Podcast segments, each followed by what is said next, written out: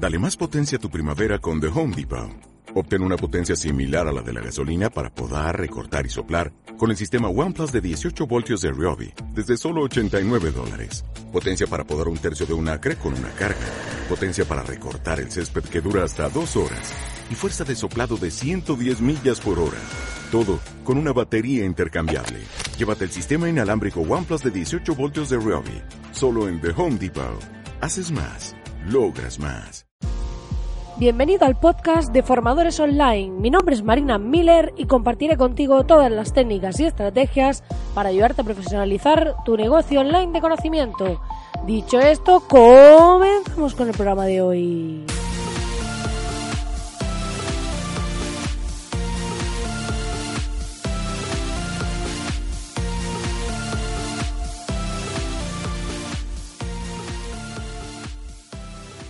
Muy buenos días, querido oyente, muy buenos días. Ya estamos aquí al lunes, lunes 11 de febrero y ya está empezando esta semana. Espero que esta semana tengáis unos grandes planes para vuestro proyecto, para vuestro negocio, que hayáis desconectado, que hayáis descansado y que estéis con las pilas cargadas para poner en marcha vuestras estrategias y demás.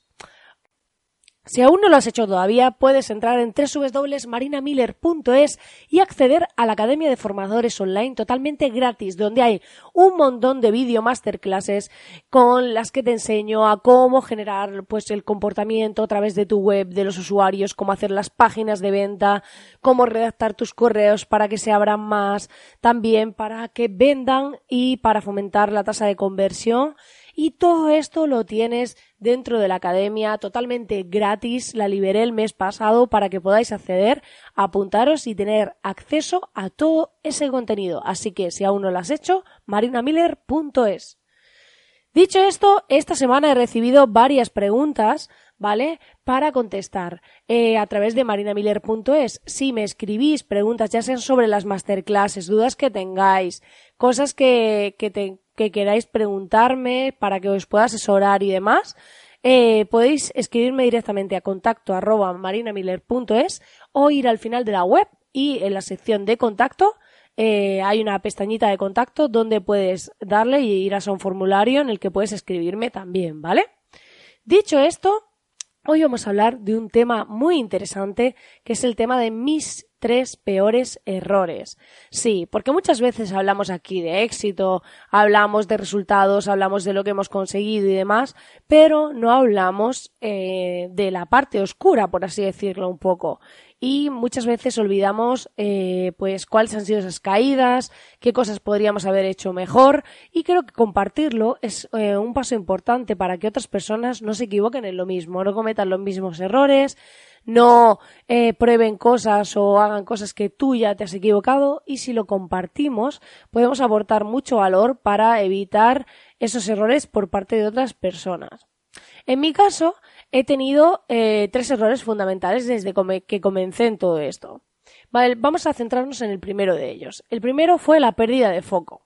¿Por qué? Porque cuando empiezas en esto del online, al final haces un montón de cosas, empiezas a crear contenidos de distintas áreas, no te especializas, haces un poco lo que va llegando a ti, las ideas que te van surgiendo y no te centras en nada. Aprendes una herramienta, mañana aprendes otra, luego aprendes eh, a un poquito de WordPress, te pones a hacer una web, eh, luego aprendes algo de email marketing y redactas unos emails y entonces al final llega un momento en que tienes una gran pérdida de foco porque estás centrando tus esfuerzos en muchos lugares y no llegas a ningún sitio. Entonces tenemos un poco ese sentimiento de no avanzar.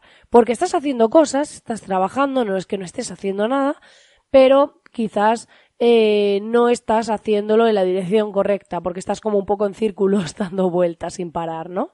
Entonces, mi recomendación para evitar esto es que intentéis centraros en algo, ya sea una herramienta, ya sea un área, ya sea un sector, y poneros a tope con eso hasta que seáis referentes, que hasta que seáis expertos en eso. Y luego ya iremos ampliando el campo, iremos probando más cosas, iremos haciendo nuevas cosas y ampliando los servicios. Pero lo ideal es que la gente te conozca de inicio por algo. Y para ello, lo ideal es que cojamos ese conocimiento en un área y nos ofrezcamos al mercado como especialistas en eso, únicamente en eso, ¿vale? Porque si no, se nos va a ver como un generalista, no tienen claro nadie qué haces y finalmente no causarás ningún impacto. Y pues que eso es muy bueno, que seguramente lo serás, pero el problema es que nadie te va a asociar a nada y finalmente las personas somos como un poco como los vinos. Necesitamos etiquetarnos, necesitamos cuando hablamos de alguien decir, vale, este es el experto en X.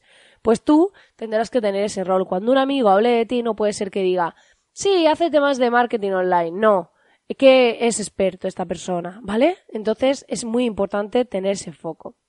En segundo lugar, eh, que mm, tendría que haber hecho uno de mis errores fue querer especializarme desde el principio.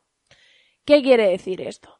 Que, eh, aunque parezca opuesto a lo que he mencionado anteriormente, la idea es que eh, quise centrarme en un nicho sin eh, pensar si realmente pues me gustaba o era lo que yo quería. ¿Por qué?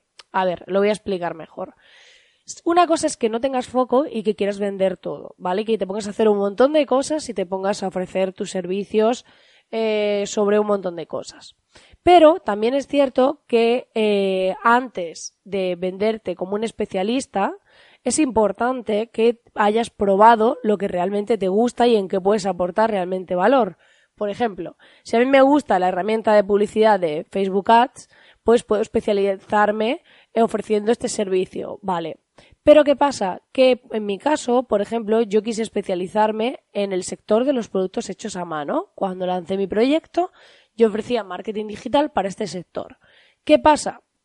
Que luego me di cuenta que es un sector que yo no tenía contactos en ese sector, que esa mm, especialización en ese área concreta tampoco tenía mucho sentido porque aunque hiciesen productos hechos a mano, había muchos emprendedores distintos y tampoco tenía mucho sentido esa agrupación en concreto, ¿vale? Y luego eh, quise especializarme sin tener testimonios, clientes y demás de ese sector. Entonces, claro, al final eh, quieres especializarte desde un inicio y no consigues que genere ningún tipo de impacto porque tú realmente no estás especializado en ese sector, no tienes experiencia y no puedes avalar esa especialización. Entonces, querer especializarse, mi recomendación es, escoge una herramienta, escoge un, una técnica en concreto, por ejemplo, email marketing, ¿vale? Ofrece tu servicio a personas que tengan cosas en común, a ese perfil de cliente ideal, y entonces lo que puedes hacer es ofrecerlo primeramente gratis para obtener esos testimonios, probar tus estrategias y demás, y luego ofrecerlo ya eh, de forma de pago, cuando ya tengas testimonios, cuando ya tengas toda esa parte. Pero eh, por eso decía querer especializarme desde el principio. ¿Por qué? Porque creo que primero hay que empezar a centrarnos, poner foco y una vez que hayamos puesto foco, trabajar en esa herramienta, en ese área concreta, ofreciendo nuestros servicios y demás para avalarnos como profesional de forma gratuita y luego poder tener esos testimonios para nuestra página de ventas y demás y generar credibilidad, confianza y validez dentro de ese nicho, dentro de ese sector, dentro de ese mercado, ¿vale? Y otro, el, mi tercer error, y este es uno de los que más nos cuesta a muchos reconocer, es no hacerme visible. ¿Qué ha pasado? Que yo siempre he estado en la sombra. Yo siempre he estado, pues bueno, a través de boca a boca me fueron conociendo clientes, fui llegando a personas, de ponerme en contacto con ellos y demás. ¿Qué pasa? Que yo me estoy dando cuenta ahora que el, aunque ellos eran los que eran visibles, hacer visible lo que yo hago, cómo lo hago, transmitir eso con este podcast, con un embudo que estoy preparando, con la Academia de Formadores y demás, me da credibilidad profesional. Y las personas que llegan a mí llegan ya con una base. No es lo mismo llegar a un cliente en frío que no tiene ni idea de lo que haces, que no tiene ni idea del valor que aportas y tener que elaborar esa propuesta de venta, tener que convencerle, tener que enseñarle lo que haces, que alguien que ya viene porque estás compartiendo tu contenido, estás compartiendo tu conocimiento y está llegando hasta ti y ya sabe lo que haces, ya sabe lo que ofreces y directamente te quiere a ti. Entonces, esa visibilidad tiene un poder magnífico para llegar a personas que estén en cualquier lugar, que personas que a veces te ofrecen trabajar, que están incluso en otros países y eh, te dan esa credibilidad profesional, ¿no?